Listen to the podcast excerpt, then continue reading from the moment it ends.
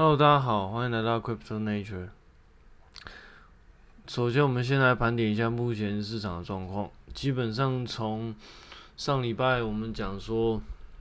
那个比特币的期货 ETF 开始呃核准之后，那这礼拜市场一表现状况基本上都是蛮好的，就是不断的在破新高，尤其是 BTC 跟。嗯，BTC 啦，ETH 可能还没快，已经摸快要摸到之前的前高，但是目前好像还没突破新高。然后其他的，就是跟着 BTC 的涨势，然后有涨一波，但是基本上很多很多币其实现在呃又又倒回原点，所以如果说。上次有去追这个动能的，有一些币可能没有问题啦，像是 BTC 就是有一一直在攻上去嘛，但但当然，这昨天又倒回到六六万出，所以如果说，嗯，之前有在六万四去压的话，现在应该还好啦，其实才才好像才五趴而已吧，应该还好。除非它要倒回到五万多啦，不然的话，理论上六万四的目前来说应该还好。不过可以想见的是，根据我自己的经验，可能还会在五万、六万甚至四万这样来回震荡啦，应该还会持续一段时间，不会那么快就就上去。当然，其实目前我自己有观察到，像加密货币的很多项目，它的波动其实是有点越来越小的。以前动辄可能十几二十趴，现在，嗯，尤其是 BTC 就是还蛮明显的。以前的波动大概就是十几，有些时候可能可以到十几二十趴，现在可能就是五趴六趴这样这样跳。那我想这跟就是越来越多机构进来，然后还越来越多比较大型的。专业投资人进来有关啦。以前毕竟，如果你是散户的话，可能就会做一些超级危险的，也不是超级危险，超波动超级大的操作，比如说开一百倍的杠杆合约，然后呃一下子就把价格拉拉高，然后如果在呃因为某一些状况然后爆仓的话，瞬间可能价格又被砍低这样，所以。那你当你砍低之后，在场上可能会有很多动能的，或者说做机器人交易的，就会因为这样价格瞬间波动的状况下，可能也会同时间砍出自己手上的部位之类的，然后就会造成很多价格很剧烈的上涨跟下跌。但是现在的话，目前看起来其实。他的状况已经比以前好蛮多的，呃，好蛮多的嘛。可能对某一些散户来说，相对来说比较抱得住啦。但是对某一些呃杠杆的那个超级玩家来说，可能这样子的波动不就会比较不利啦。因为波动小的话，对某一些策略来说，其实就并不一定是那么好的好赚钱的方式，这样。反正 anyway，我自己是有观察到这一些，嗯，这些币，尤其是大的币，它的波动已经没有像以前那么大了啦。那我想在可以预期的未来，随着这一些币它的，嗯，如果说越来越多机构，甚至越来越多主流的零货商啊，或是供应商啊，开始采用这个东西去做结算的话。或者说也不用结算，就是采用这个东西去交易的话，增加它市场流动性。那当市场的拥有多了，尤其是那种机构拥有多了之后，可能可以预期的是，它的波动应该会越来越低啦。那我想这也是嗯比较乐见的啦。如果他真的想当货币的话，振幅这么高，其实是很很奇怪的一件事情，有点像是你今天可能。上一秒你可能可以买一台汽车，那下一秒你可能这就就买不到一台汽车了，这不是很好笑吗？对，价格这么波动这么大，其实很难当就是就是交易货币啊。但是，但是当嗯投资商品可能还是可以的。那当当然，这个东西是一定有一定有它的风险的啦。我并不是说所谓可以，并不是说代表它嗯没有风险，单纯只是如果你波动很大的话，其实你是很难拿来做货币来做买卖的，因为这个对于不论是对于买家还是卖家都是一种困扰了。就就假设你现在比特币六万，那假设啦，假设你刚好可以买一台车好了。那如果它崩，就就是当你要交货的瞬间，它瞬间崩到五万五，那你怎么办？当然，你可能会有一些做法，比如说你可能可以就是同时间做，就是做空这这一些部位，然后让它价值成为恒定，就是诶、去对冲，去对冲它就是下跌的风险，这样这样子的做法可能就可以把它拿来当做货币来使用，但是。有谁就是比较不会这么做啊？因为因为对冲本身也是需要成本的。那这是我自己的观察啦，未来会怎么样？其实还是必须要慢慢观察才会知道。反正，在目前市场的状况，其实，在比特币的带动之下，其实其他的目前来说都没有什么太大的跌势啦。那，嗯。我自己就是之前有提到的那个 Polkadot 啊，或者说 Solana、呃 Cardano 之类的，其实目前 Cardano 有在有在进行一些盘整啊。那 p o d a 跟 Solana 其实都还目前都还是维持在一个进攻的那个态势的状态，所以我觉得短期。各大币应该还是没有太大问题啊。当然，这些东西就像刚刚在一直在重复的讲，这些东西都有它的风险，而且风险应该说蛮高的。就像我一直在重复的讲说，这些公链的跑道事实上可能都会持续。如果它真的有办法成为一个未来的 application 的话，它都可以持续可能十年、二十年。所以，相对于十年、二十年，现在的。时间点其实都算是很早期的，也是因为很早期，所以它的风险其实会蛮高的。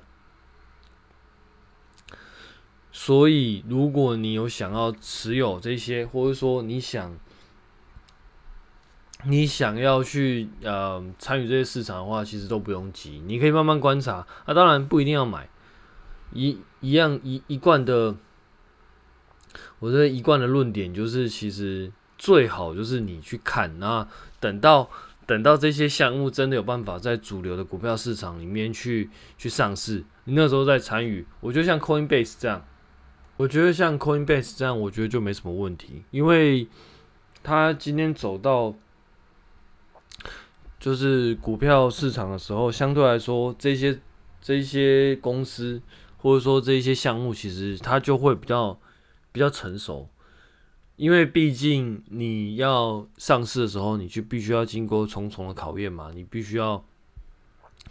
呃，你的一些资金的状况啊，你的一些公司的状况，必须要达到一定的标准，你才有办法上市嘛。这个时候，你就可以让这一些所谓的 SEC 啊，或者说这些上市委员会去帮你审核这家公司。经过他们审核的，其实。虽然说有些人会说这是中心化的表现，但事实上，嗯，有些时候你其实蛮仰赖这些中心化的的服务来帮你去做一些审核跟查核。那他们在透过这样的状况下，你其实可以帮你滤掉一些雷啦。我觉得这样子对于大部分来说，其实也是一件好事。那，嗯。就像很多人在 DeFi 里面可能会因为呃项目方跑路啊，或者说什么圈钱啊，然后就打电话给，就是打电话给警察，叫警察来抓抓诈骗。那但是问题是，警察本身就是一个中心化的产物啊，所以我觉得很多时候这样子的东西其实是很难去界定说什么什么东西一定要中心化，什么东西一定要去中心化。我们我们之所以会想要去中心化，某种程度上是因为某一些东西，你可能不希望被某一些其他人所掌控。那所以你需你想要拥有更多的自主权，但是我也必须讲，当你拥有更多自主权的时候，就代表你必须要负更多的责任，你或者说你必须要承受更多的风险，因为很多时候在中心化的状况是，这些风险是透过中心化的组织帮你去化掉，或者说帮你扛住，你才可以确保一定的安全性。但是如果你今天没有这一层，也就是说，你自己必须要有能力去判断这样的东西到底是是好的还是坏的。也就是说，你今天掌控了自由，相对来说也掌控了一些一些自由可能所带来的风险。这因为因为因为没有人现在因为没有人可以帮你了，因为没有人可以去监管，没有人可以去就是。去 monitor 某一些东西的话，当然他们不会帮你决定了，因为也没有人可以帮你决定了。这个时候你就必须要自己决定。那自己决定就是，当你自己下的决定，如果这个决定是错的，你就必须要有能力去自己承担。对，这从来就不会是就是多赢，就是都是只有好处没有坏处的。你中心化当然有中心化的缺点，比如说什么，嗯，就比如说价格可能。商号，你你不希望你的价格下跌啊？你不希望一直印钞啊？你不希望就是一些什么银行就是把持的一些利益，或者是呃嗯，就是比如说他很多手续费啊，或者说什么很多有有的没有的东西，你不希望，OK？所以你用 DeFi，但问题是 DeFi 其实本质上就代表你必须要有能力自己去负责这样的选择，也就是说。因为既然没有人在监管，或者说没有人去帮你做这些服务，那也就是说你自己要有能力去判断哪一些服务是你可以接受的，哪一些服务的风险是你可以承受的。因为这个时候已经没有政府，或者说已经没有其他第三方势力的介入。那当然，你说 DeFi 之后会不会受到监管？我个人还是觉得会啦。但是它的监管力道应该就不会比中心化的一些。银行来的强，因为毕竟这两者还是有呃一些差别。就就像假设你今天 DeFi 的某一些伺服器，它如果关掉，你是找不到人的。如果你你今天在一个中心化组织，你假设你今天这个服务你用的不好，你是有地方可以投诉的。但是如果今天它是一个 decentralized service，你要找谁投诉？没。基本上是没有办法，因为因为他没有什么客服系统，那这样子的服务也不是 own 在某一家公司里面的，所以也不一定有这家公司的的，比如说比如说某一台机器，某一个某一个机器它可能有问题，那当然，因为这个机器可能是装在某一个矿工的家里。本身这个矿工可能对于这个城市也没有什么太多的干涉能力，因为因为 decentralized 它很多东西是没有办法在线上直接做更动的，一旦更动，这个 node 可能就是被视为违违法的东西。所以矿工本人是并嗯，我觉得，呃，就我现在的呃认知来说，他其实没有能力去动那些 code 的。他也没有权利去动那些扣，他只是负责去提供一个环境，让这个服务在他的机器里面去跑起来，然后收取一些 money 的费用。但是，他并不一定可以去帮你维护这样的东西，而且甚至，他并不知道你的服务是跑在他的机器上，他也不知道。所以，你唯一能够投诉的就是整个 project 的。的的开发者，但是问题是这些开发者，他们可能，他们当然，你可能未来三炮未来可能就会有一些公司专门在处理这样子，就是他们公司可能就把就是这个项目可能会衍生出一间公司，然后这间公司可能会有一些客服部门可以帮你处理掉这件事情，但是短期内应该是没有办法的，尤其是现在，其实大部分的这些 project 只有开发者，那。开发者，你要他帮你解决问题，其实是会有点困难，因为普通像假设你笔电如果你坏了，那你嗯，假设你是买 Apple 的话，你可能打电话给 Apple 的客服，客服可能会帮你处理，但是绝对不会是工程师直接帮你接电话，因为工程师可能并不了解，他他并没有受过一个客服的训练，他也并不了解你的问题可能是什么。所以你叫客，你叫工程师来听电话，其实不一定有办法立即帮你解决问题。但是反过来说，客服可能可以，因为客服他可能在训练的时候，可能会，嗯，先先去呃读熟很多那种什么客户以前遇到问题啊，然后他会用他的经验来帮你去推断说，你可能在常用问题的哪里哪里哪里，你可以去做解决。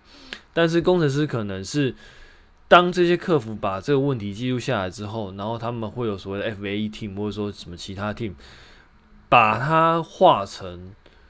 就是一些工程上的问题的可能性，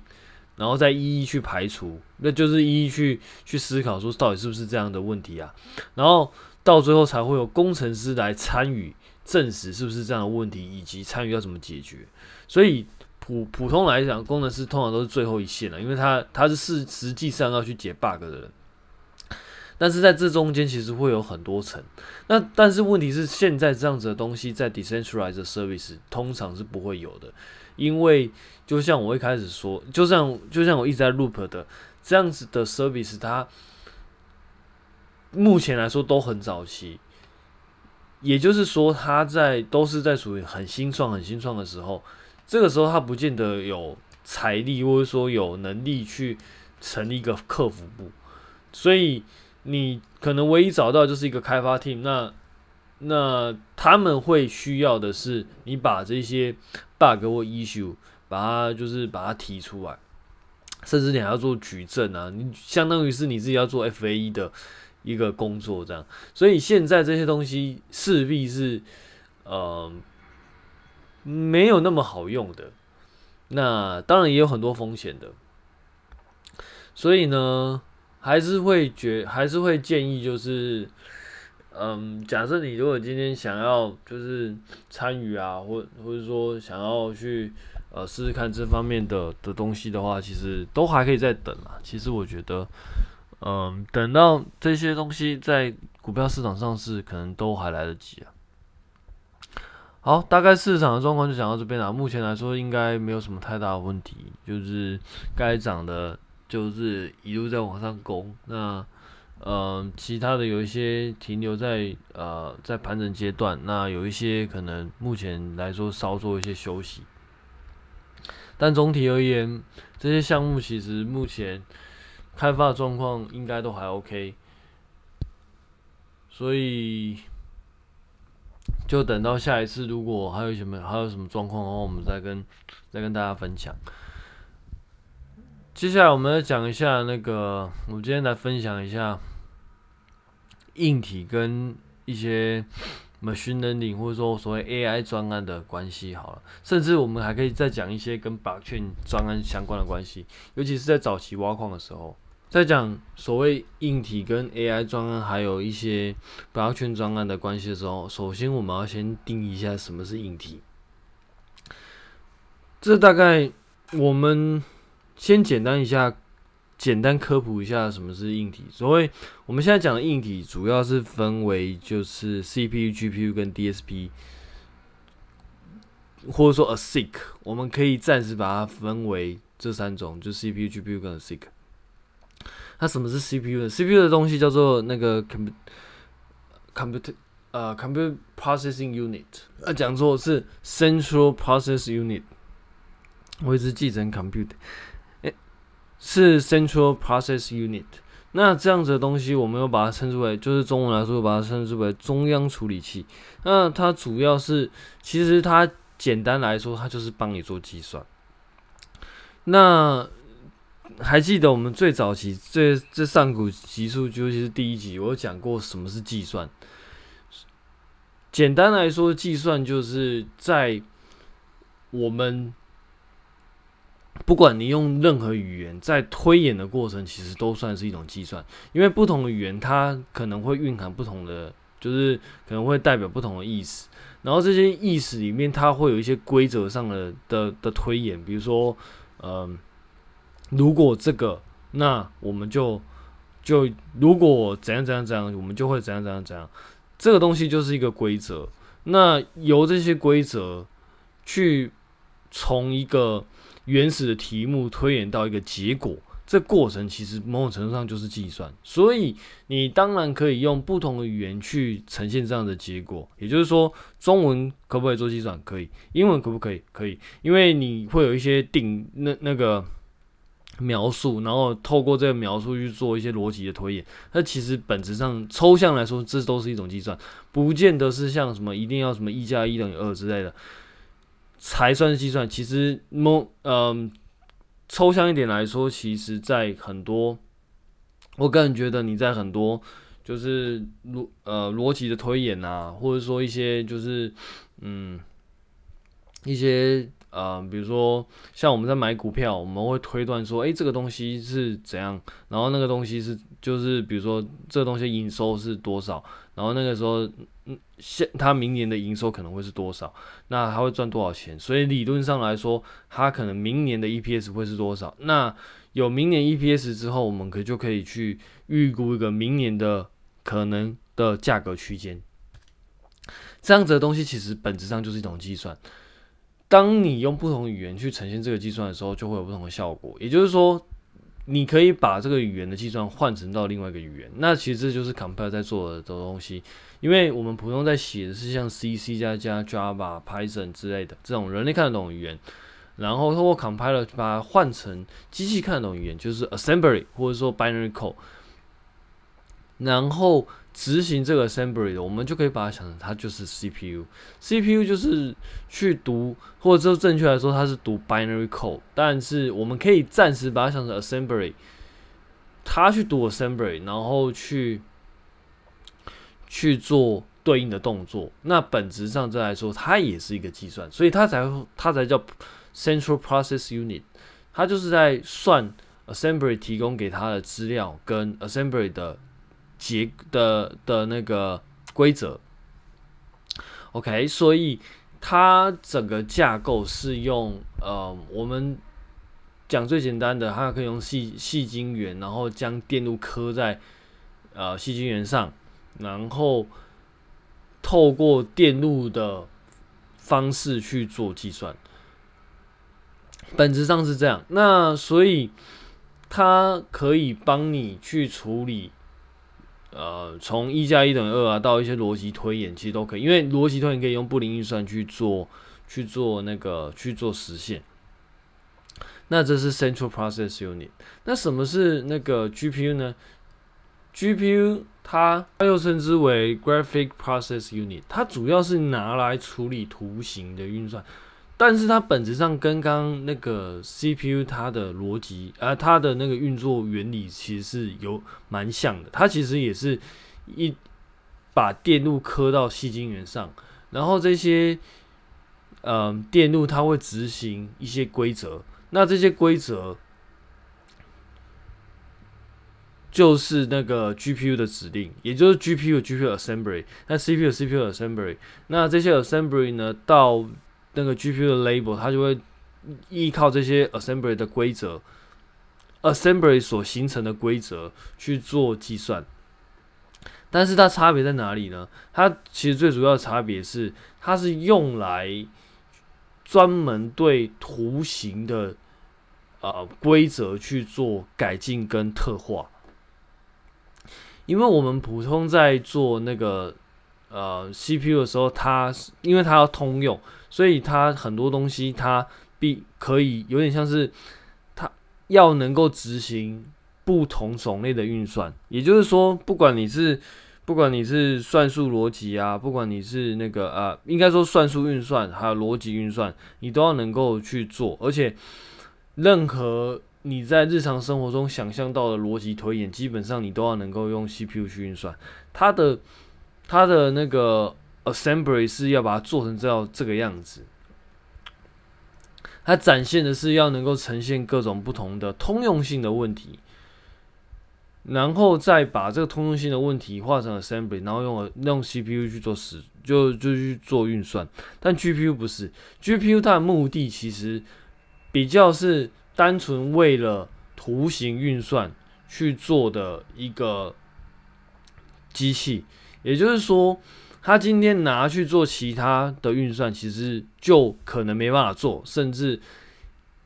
呃，应该说是是不适合的，甚至没有办法去做运算，因为 CPU 的 assembly 跟 GPU 的 assembly 本质上就是不一样的东西，GPU 的呃 GPU 的装置其实并看不懂呃 CPU 的 assembly，它有它自己的 assembly，而且这些 assembly 通常它只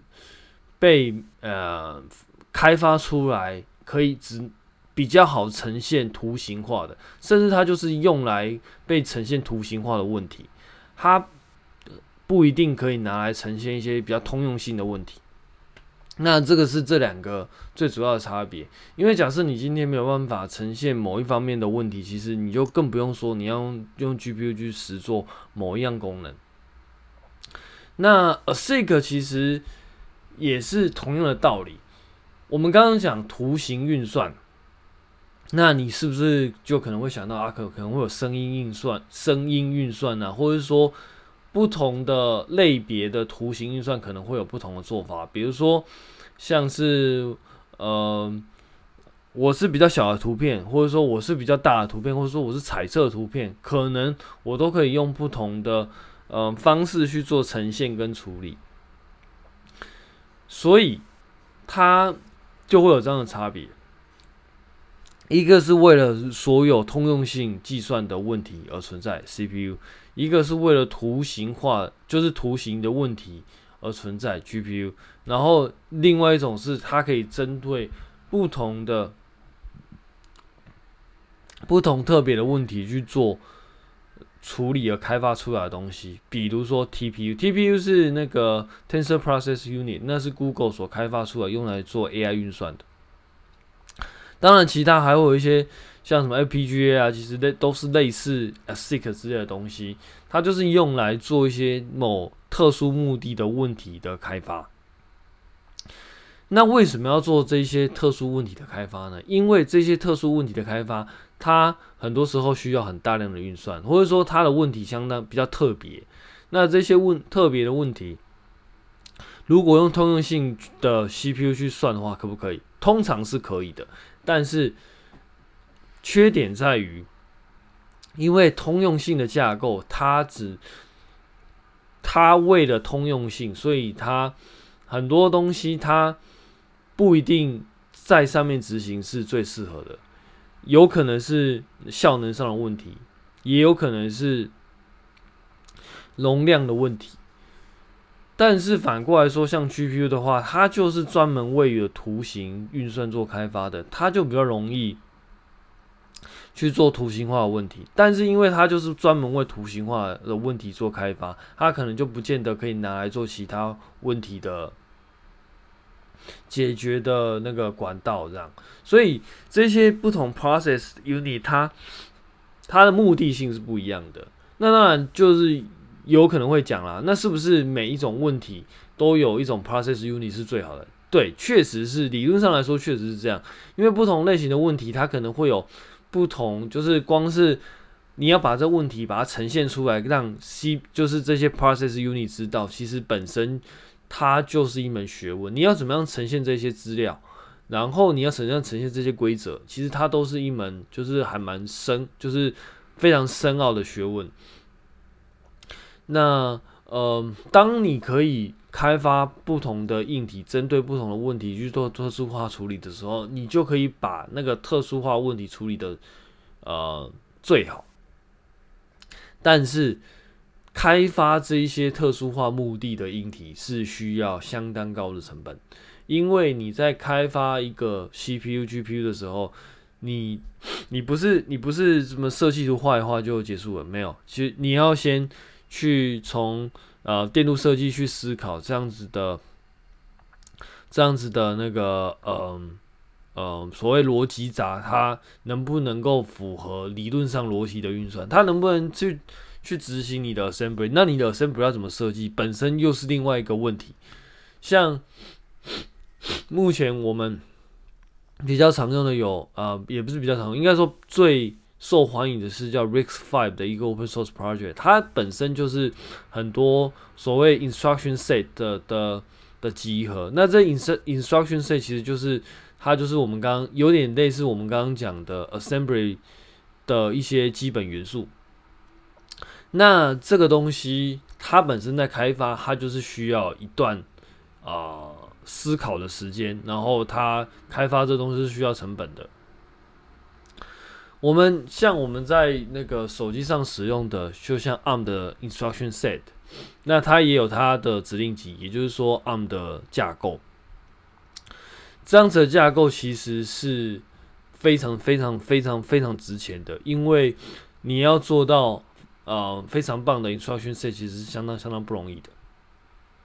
所以你要开发，光是你要开发 assembly 的 instruction set，你就已经要花成本，你要不断去试错，你要不断的去知道你这样的 instruction set 是不是，嗯，和效能上是不是 OK 的？那它会不会占用太多的无用的，就是浪费太多的资源？就是它会不会让你的电路非常拥挤？然后它会不会呃效能不够好？然后它的设计哲学是怎么样？光是 instruction set 就需要这样的东西啊，就是需要这么这么高的代价。然后更不用说，你当你把这些 instruction set 所要执行这些 instruction set 所需要的呃逻辑闸，要把它布到那个晶圆上的时候，你光是把这个东西在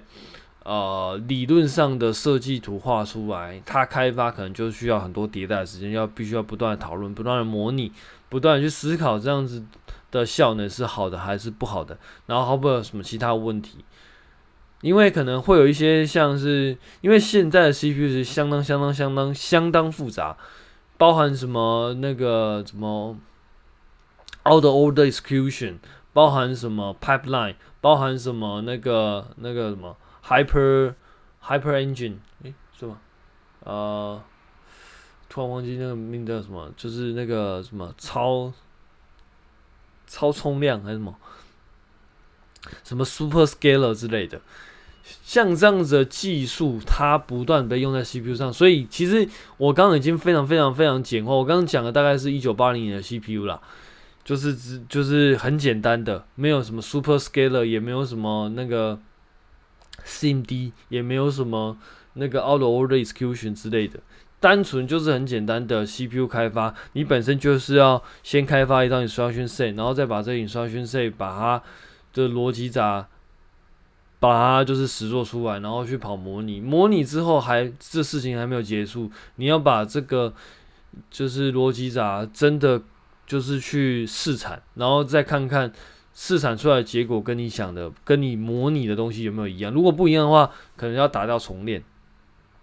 所以整个。CPU 或者说 GPU 或者说 ASIC 开发的流程跟成本其实相当高的。假设你今天开发出来，但是你卖没几套，其实基本上你这个公司可能就会倒了。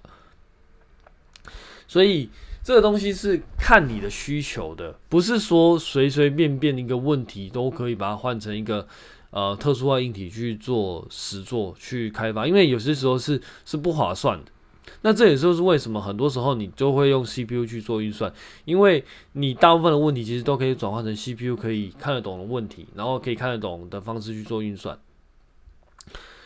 这个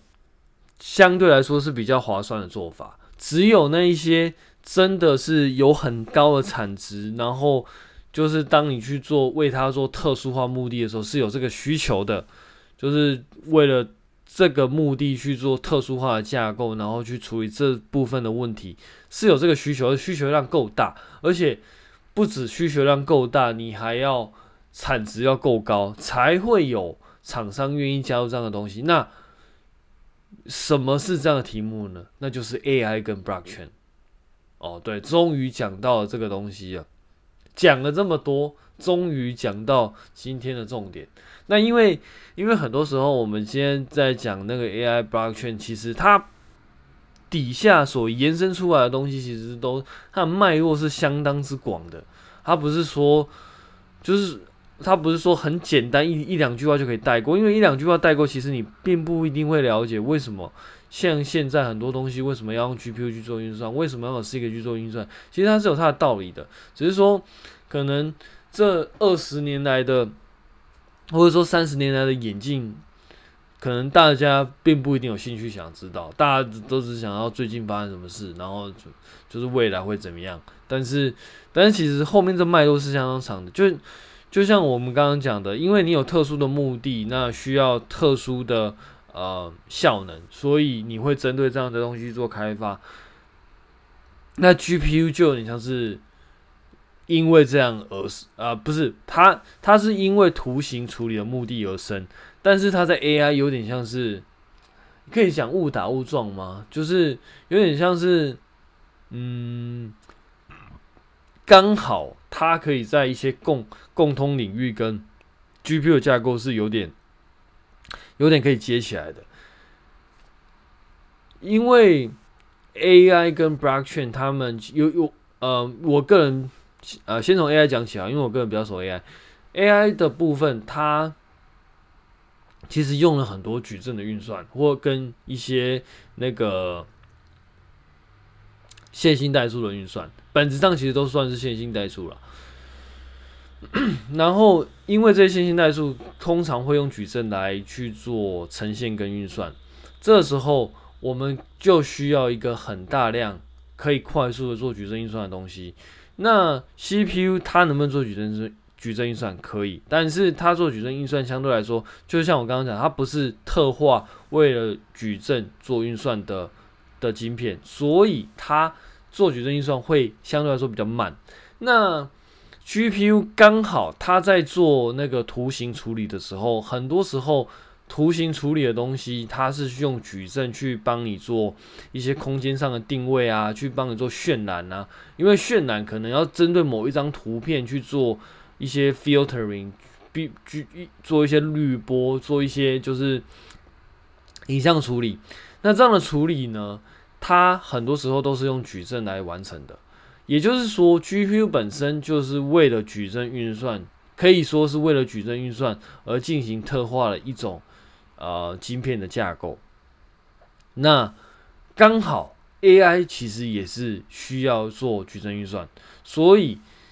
在我记得在二零零三年、二零零四年，应该还要再更晚一点点，大概二零零五、二零零六吧。那个时候，Stanford 有一间就是呃，应该说一间实验室，那个 PhD 他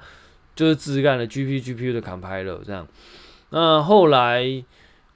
他就进了 Media，那个人好像就是后来 Media CUDA 的那个部门的主任。CUDA 本身是一个 GP GPU 的 framework，那这个 framework 呢，可以很很大程度的激发出。GPU 架构本身的东西，那它是用来干嘛呢？它可以用来做 AI 的运算，因为它可以将 AI 的那一些运算化成，就是应该说，它把矩阵运算换成 AI 看，就是可以用的一些 library。那上层的 AI 的 package，比如像像 PyTorch 啊、TensorFlow，就是运用这些 API 去驱动 GPU 帮它做运算，所以因此。整个 CUDA 就串起了 application 跟硬体之类的桥梁，然后让上层的 application 能够很轻易的去撬动 GPU 的使用。那 CUDA 再从中去做一些优化，让整个 application 能够更好的去执行。因因为 GPU 本身就是为了矩阵运算。呃，做呃做了一些特化，可以说是为了矩阵运算，当然当然它原意其实不是不是这样啦，但是，嗯，它可以，它呃应该说本质上它还是用矩阵运算，所以它很适合做矩阵运算，应该这么说啦，因为图形化、影像处理很多矩阵运算，那因为这样，所以它在 GPU 架构它会变得很适合做矩阵运算。然后，因为这样的原因，所以它可以透过 CUDA 的方式，然后让整个 GPU 完全在做矩阵运算。那也因为它可以更大是更大程度的发挥矩阵运算的效能，所以让 AI 在 AI 的演算法在上面跑得非常好。这个就是为什么 GPU 它可以用在 AI，然后呃它的 AI 产值可以这么高，甚至有很多那种呃 AI 的演算法其实都是